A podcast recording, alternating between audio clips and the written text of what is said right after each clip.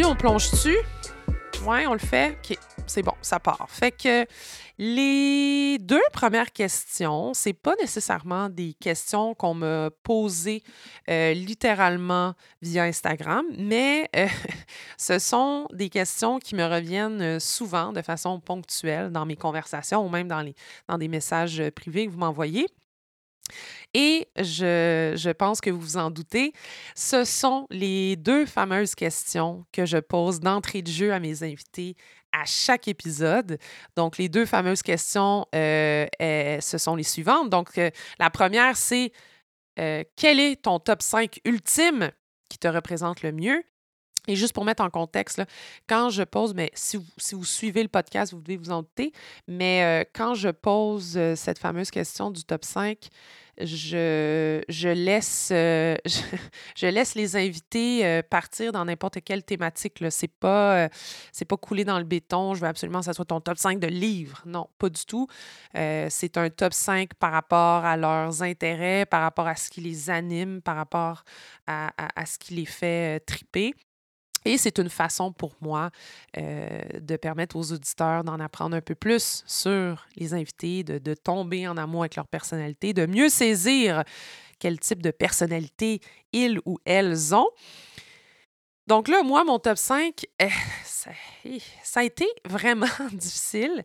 Et là, on penserait que je serais un petit peu mieux outillée et mieux préparée à répondre à ce type de questions-là après 16 épisodes, hein, après 16 fois où je le demande à mes invités. Eh bien non.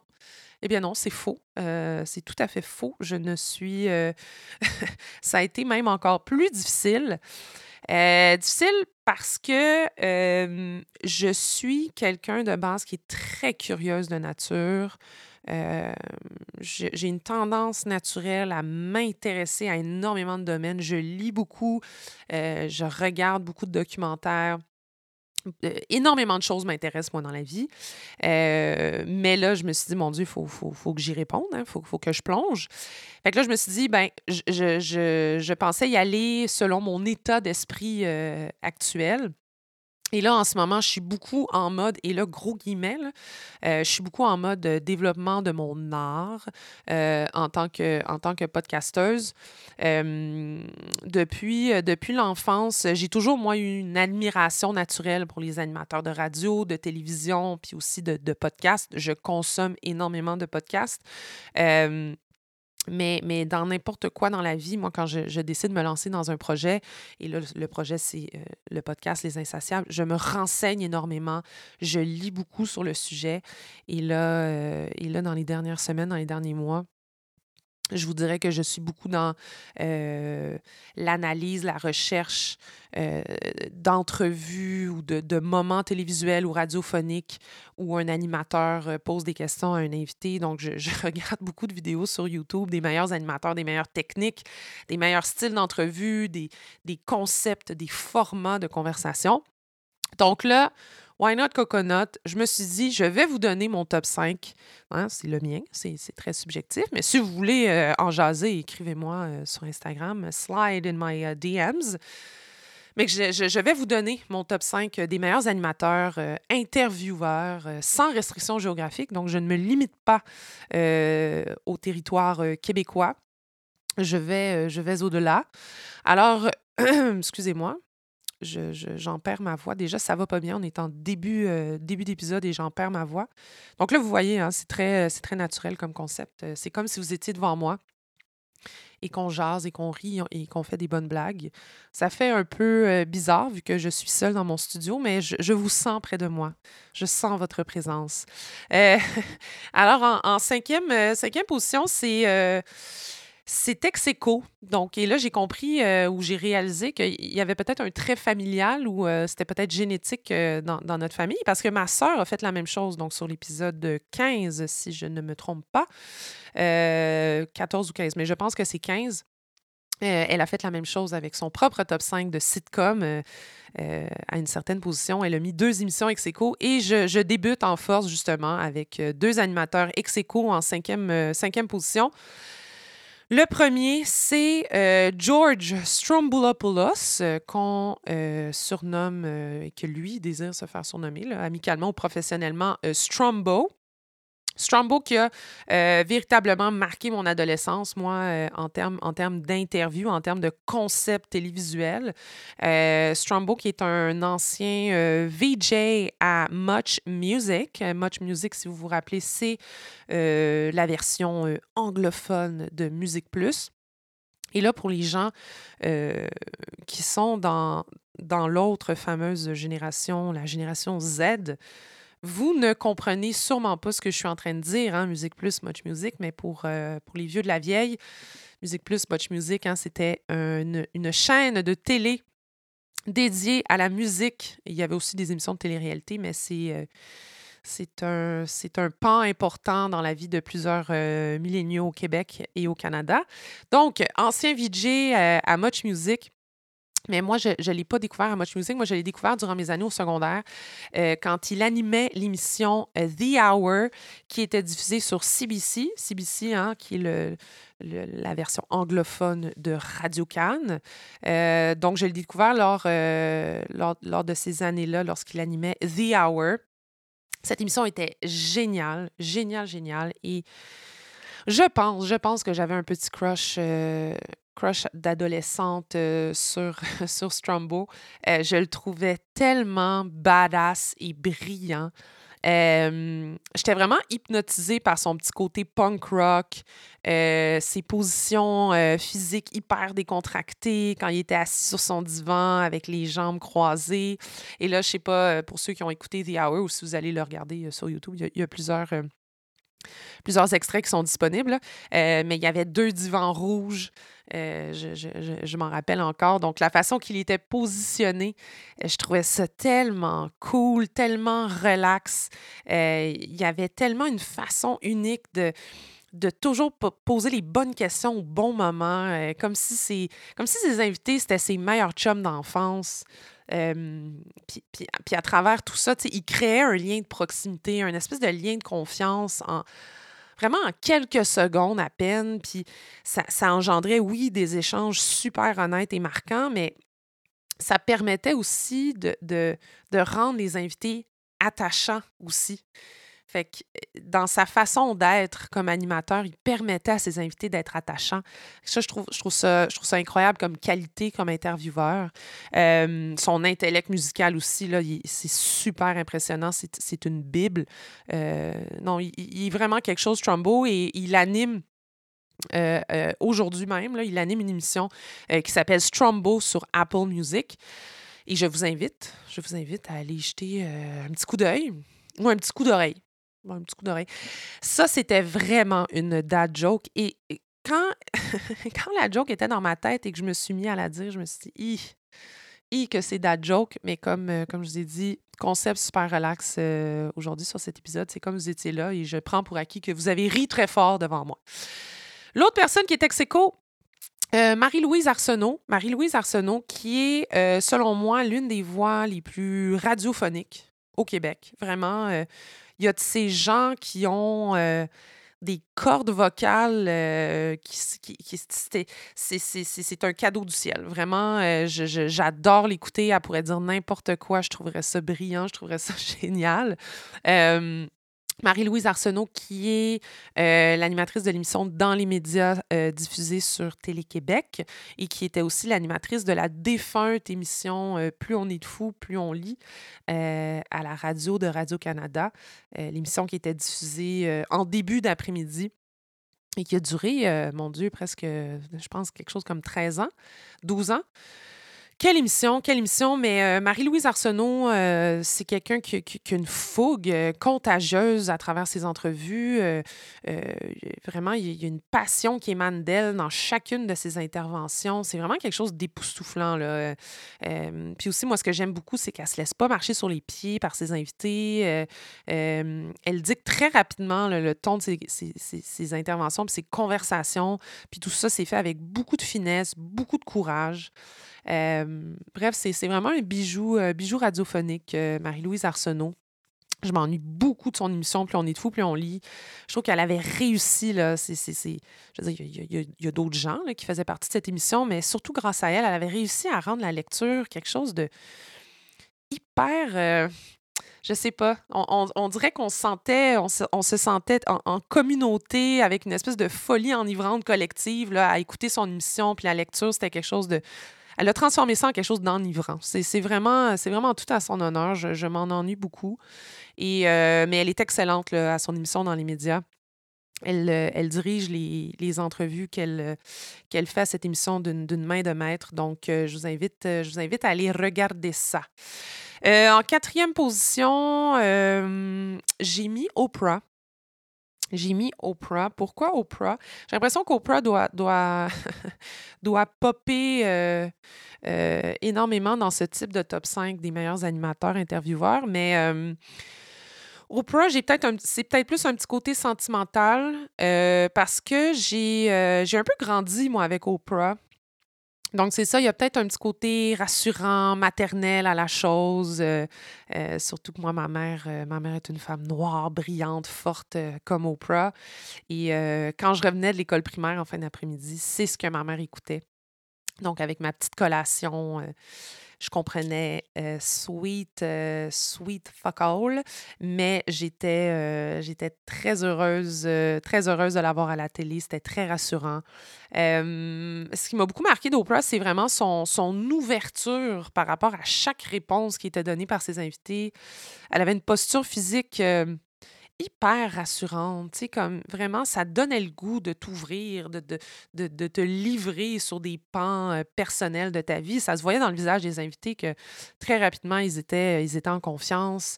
elle, a, vraiment une douceur intellectuelle. Et, puis je dis qu'elle l'a encore parce qu'elle elle fait encore des entrevues, au hein?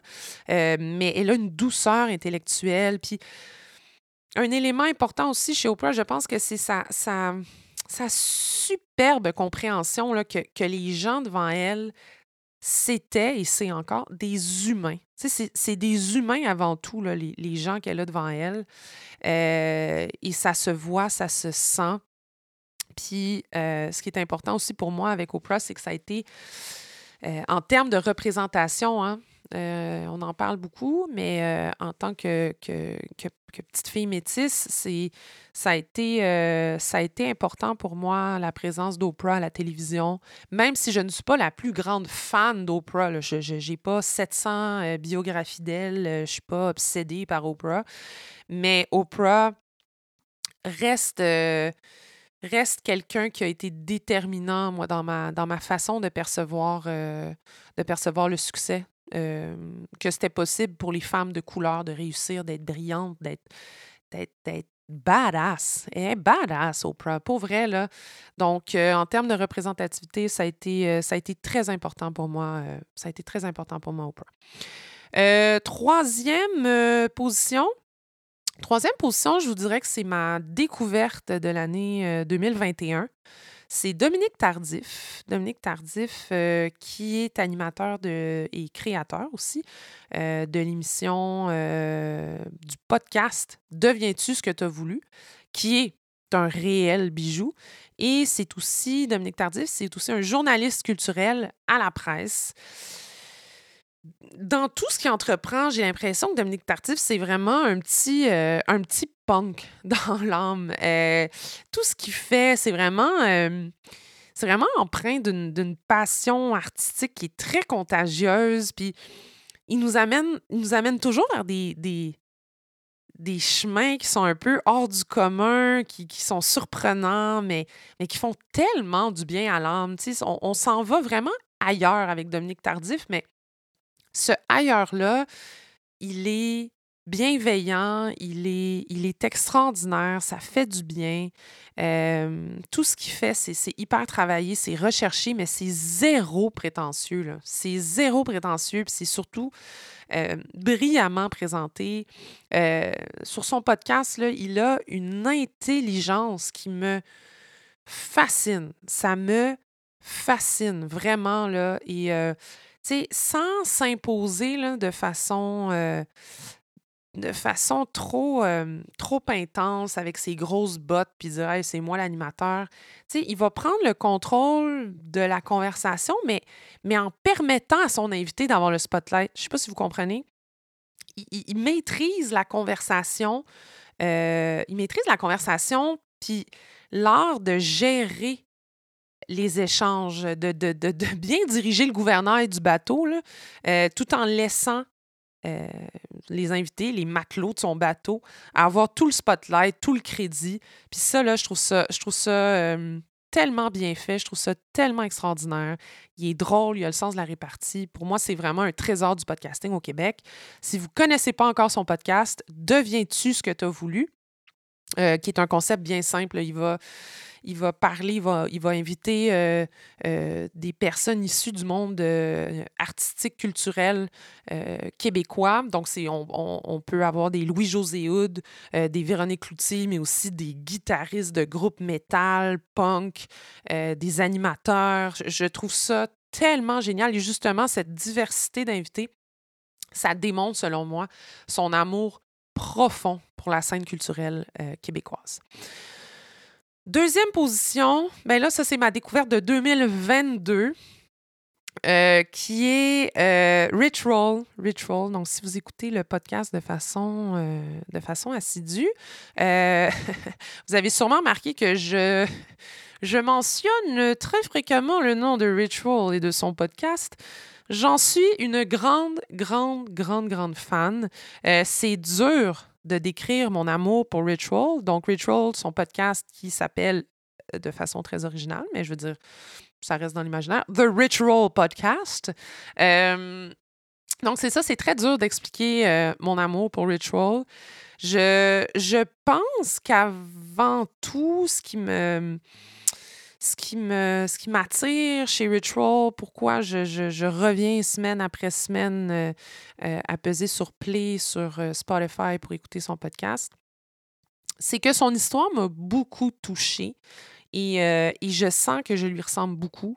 Euh, donc, c'est un avocat de formation qui a tout lâché pour prendre le contrôle sur sa vie.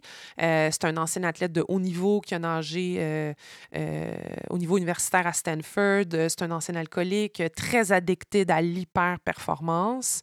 Puis c'est ça qui, à un moment donné, un moment donné, euh, il a frappé un mur euh, vers la fin de sa trentaine, puis il a dit euh, ça suffit. donc, il était très out of shape. L'alcool avait, avait eu de, de, gros impacts sur sa vie personnelle. il n'était pas heureux comme avocat dans sa vie professionnelle. Donc, il a décidé ça suffit, je reprends le contrôle. il est devenu ultra runner, ultra athlete. il a écrit un livre et il a lancé son podcast et j'en suis j'en suis une de ses auditrices les plus fidèles. à travers, euh, à travers les épisodes de son podcast, on, réalise, en tout cas, moi, moi j'ai réalisé, là, je ne sais pas pour vous, mais j'ai réalisé là, que c'est un peu un, petit surdoué hypersensible qui carbure. Excusez, je réfléchis, euh, je réfléchis à la façon de, décrire euh, Ritual parce que je vous le dis, c'est dur à décrire, mon amour. Euh, c'est ça, je pense, je pense que c'est un petit surdoué hypersensible qui, qui carbure vraiment au, au partage d'émotions, de moments touchants, de moments vulnérabilisants avec ses invités. Puis puis, tu sais, c'était évident pour moi que, que, je carbure aux mêmes choses. Puis, euh, moi aussi, je pense avoir compris cette année que j'ai des, des traits hypersensibles, que les émotions des gens viennent beaucoup me chercher, que je m'abreuve aussi des émotions des gens. Euh, puis c'est ce qui me permet de, lire avec acuité ce que, les gens ressentent autour de moi. Il y, a aussi cette habileté naturelle à faire parler les gens, à les amener vers des endroits qui font, ressortir vraiment toute leur humanité. Euh, puis aussi cette capacité à les faire grandir à travers les, deux heures et demie de conversation euh, euh, que durent normalement ces épisodes. Puis moi, à la fin d'un épisode de, de, de, Ritual, je, j'en ressors toujours un peu plus lumineuse. Ouais, je pense que c'est, comme ça que je le décrirais. Euh, j'en ressors toujours un peu plus lumineuse.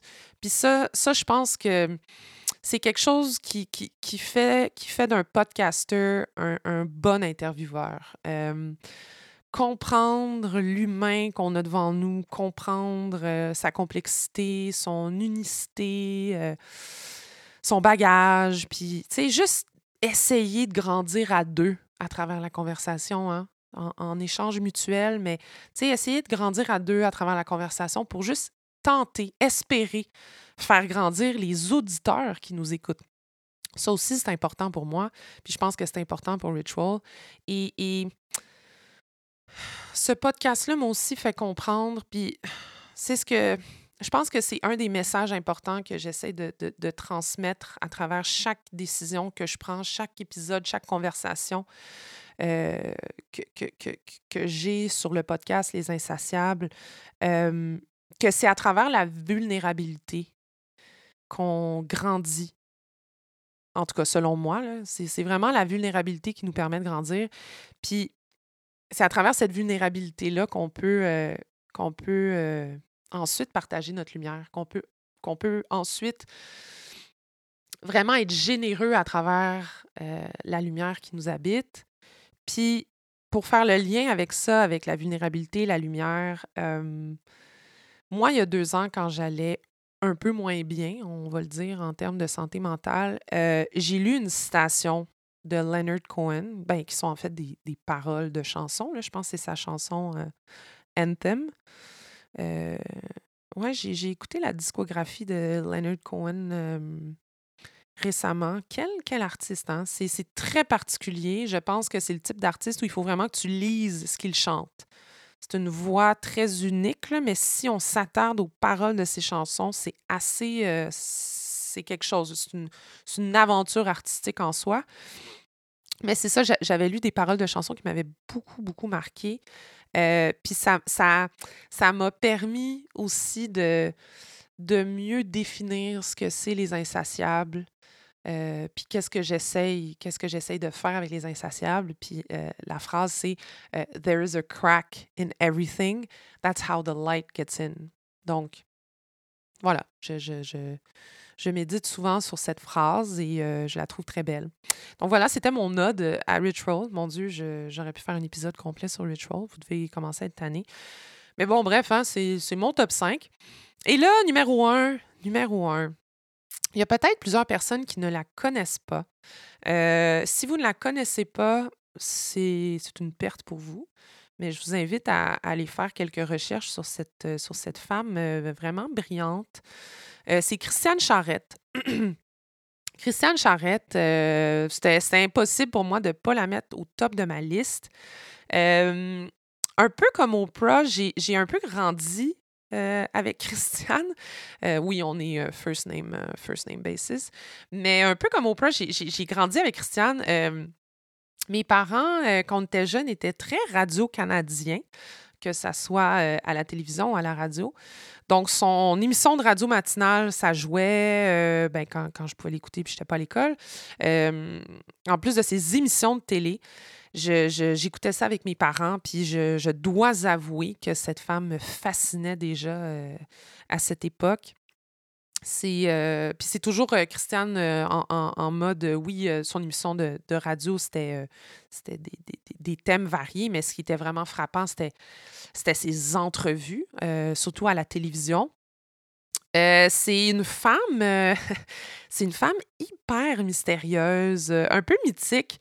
qui s'habille toujours que de noir et aussi qui a un petit côté punk qui lui est unique. Puis là, mon Dieu, je commence à réaliser que les petits rebelles punk, moi, c'est ça qui me. C'est ça qui vient me chercher. Mais oui, elle a ce petit côté rebelle-là qui, euh, qui lui est euh, vraiment euh, unique. Puis, puis, qui m'attire beaucoup chez les animateurs. puis son approche aussi est vraiment tout aussi unique. Là. j'avais, je l'avais écouté, puis d'ailleurs, je l'avais, je l'avais écouté sur le podcast de Dominique Tardif. Deviens-tu ce que tu as voulu? Et euh, elle disait notamment qu'elle se prépare presque jamais pour des entrevues, puis elle laisse vraiment la vibe du moment avec son invité, vraiment la guider euh, à travers l'entrevue, à travers les, questions qu'elle veut poser. Puis ça donne vraiment des moments d'anthologie, comme sa fameuse entrevue avec Jean Leloup. Euh, ouf, Jean Leloup, il était dans son propre monde, là, euh, Are We Surprised? Mais, mais jamais elle a perdu le contrôle, elle s'est adaptée, euh, est, est, entrée dans la danse euh, avec lui avec vraiment beaucoup de grâce puis énormément de talent. je la trouve tellement en symbiose avec l'humanité de ses invités. elle comprend c'est qui, elle comprend c'est quoi qu'il faut qu'elle pose comme question moi, je trouve ça hyper. en tout cas, je les ai re-regardés. J'ai regardé certaines entrevues sur YouTube. Je me rappelle quand j'étais jeune, j'étais frappée par ça. Mais là, en les réécouter, je trouve ça vraiment hypnotisant à voir. comme je vous dis, c'est comme une espèce de, danse où on, est comme un peu aspiré dans l'intensité du moment, puis on ne sait pas où ça s'en va, mais on le sait qu'elle est en contrôle. C'est juste, c'est juste superbe, à regarder. Et c'est juste superbe et c'est surtout de l'art. Je pense que c'est une artiste en soi. Je pense que chacune des cinq personnes que je vous ai, nommées, c'est des artistes, c'est des génies. puis pourquoi, pourquoi elle est dans mon top 1? Parce que je pense que c'est vraiment. Je pense que c'est vraiment elle qui m'a fait tomber en amour avec la radio. Pour vrai, la radio puis les entrevues, je, savais qu'à chaque fois, c'était, ça allait être excellent. Je, la trouvais cool, je la trouvais. Je sais pas, il y a quelque chose, il y a quelque chose qui m'a beaucoup touchée dans l'approche de, Christiane Charrette. Donc euh, voilà, c'était mon top 5. Euh, je voulais faire des petites mentions spéciales, par exemple, puis peut-être ça peut vous euh, ça peut vous intéresser, là, parce que moi, je consomme, je consomme beaucoup de podcasts, puis aussi, ben, il y en a un qui a comme pas rapport là-dedans, mais fait que mes mentions spéciales, j'ai Mark Maron du What the Fuck podcast. Donc, c'est pas What the fuck podcast, c'est WTF podcast. Euh, c'est vraiment un, OG du podcast, le Mark Maron. Son podcast, je pense, ça fait comme 15 ans. 15 euh, ans qu'il a été lancé. C'est un humoriste de base, euh, mais il, il roule sa bosse aussi avec son podcast, avec des entrevues. Vraiment, c'est un style particulier, par exemple. c'est un style très très, on est assis dans un bar, puis on jase, euh, on peut partir n'importe où, on sacre, on rit, on dit des conneries, euh, mais à travers à travers cet angle-là, cette approche-là, euh, Mark Maron est très doué à, mettre le doigt sur certains bobos. Euh, puis je pense que Mark Maron aussi, sa force, c'est qu'il est très généreux, il est très honnête. Donc lui aussi, il va parler euh, de, ses, propres, problèmes, troubles de santé mentale. il va parler de ses propres difficultés personnelles. Il va parler de, son anxiété. Il va parler de c'est quoi la vie d'humoriste, les, les, les réalités de la vie d'humoriste. Et moi, je trouve ça, je trouve ça superbe comme produit final. Donc, mais comme je vous dis, c'est pas, c'est quand même spécial. C'est quand même spécial, mais allez-y. Tu sais, le gars, il a quand même, il a quand même interviewé Obama. C'est pour vous dire, c'est pas, pas un podcast, c'est pas n'importe quoi que je, que je vous donne comme, comme proposition d'écoute. mais allez, allez regarder ça. je pense, je pense que ça vaut la peine. une autre mention spéciale. Tim Ferriss du Tim Ferriss Show, qui est aussi un podcast. Euh, un autre OG, euh, Tim Ferriss, c'est vraiment une espèce de petit surdoué euh, entrepreneur qui a vraiment qui a fait un peu sa, fortune sur, des livres. C'est lui qui a écrit The Four Hour Week. Et c'est comme une espèce, c'est ça, c'est un espèce de petit surdoué qui veut comprendre comment chaque humain euh, fonctionne euh, pour être successful dans son domaine de prédilection. Donc, il va parler à des acteurs, il va parler à des entrepreneurs, il va parler à des auteurs, il va parler, tu sais, vraiment des athlètes. Euh, lui, ce qu'il aime, c'est décortiquer les success stories pour comprendre, tu sais, c'est quoi vos parcours, qu'est-ce qui est arrivé, c'est quoi votre recette magique. mais il n'y en a pas de recette magique, hein? C'est ce qu'on réalise, puis ce qu'on comprend très rapidement sur cette émission-là, c'est que ça prend du travail, mais surtout, euh, moi, je trouve ça hyper intéressant, euh, euh, décortiquer l'humain derrière le succès. Moi, je, ça, ça m'intéresse beaucoup et je trouve que c'est très bien fait. Tim Ferriss, il est très doux dans son approche. C'est pas du Mark Maron. Mark Maron, euh, un peu éclectique, euh, un peu all over the place. Mais Tim Ferriss, c'est très doux, c'est très réfléchi. On voit qu'il a écrit toutes ces questions, qu'il a fait des recherches sur trois semaines sur l'invité qui s'en vient sur son podcast, un peu plus cérébral mais c'est très, très, très, très bien fait. Euh, l'émission Hot Ones, je ne sais pas si vous connaissez ça, le concept. Donc, c'est des gens, euh, des personnalités publiques connues euh, qui viennent à l'émission. Donc, chez les Américains, l'animateur, c'est Sean Evans. Donc, ils viennent dans le studio, ils mangent des ailes de poulet de plus en plus piquantes et ils se font poser des questions à travers cette gradation cette gradation euh, euh, de, de saveurs. Et, et moi, je trouve ça génial comme concept parce que les gens sont un peu en train de mourir, mais il faut qu'ils répondent aux questions. Et Sean Evans est, très, très bon là-dedans. Et mention spéciale à la version française avec Kian Kojandi, qui est celui qui a fait la web série Bref. Moi, j'adorais, euh, j'adorais cette série-là. C'est aussi un humoriste, mais la version française aussi est délicieuse. Donc, euh, mention spéciale. Et la dernière mention spéciale, c'est très vieux, mais je me rappelle que moi, ça m'avait quand même marqué quand j'étais jeune. Puis je me rappelle que je restais quand même devant la télévision parce que je trouvais ça vraiment bien fait.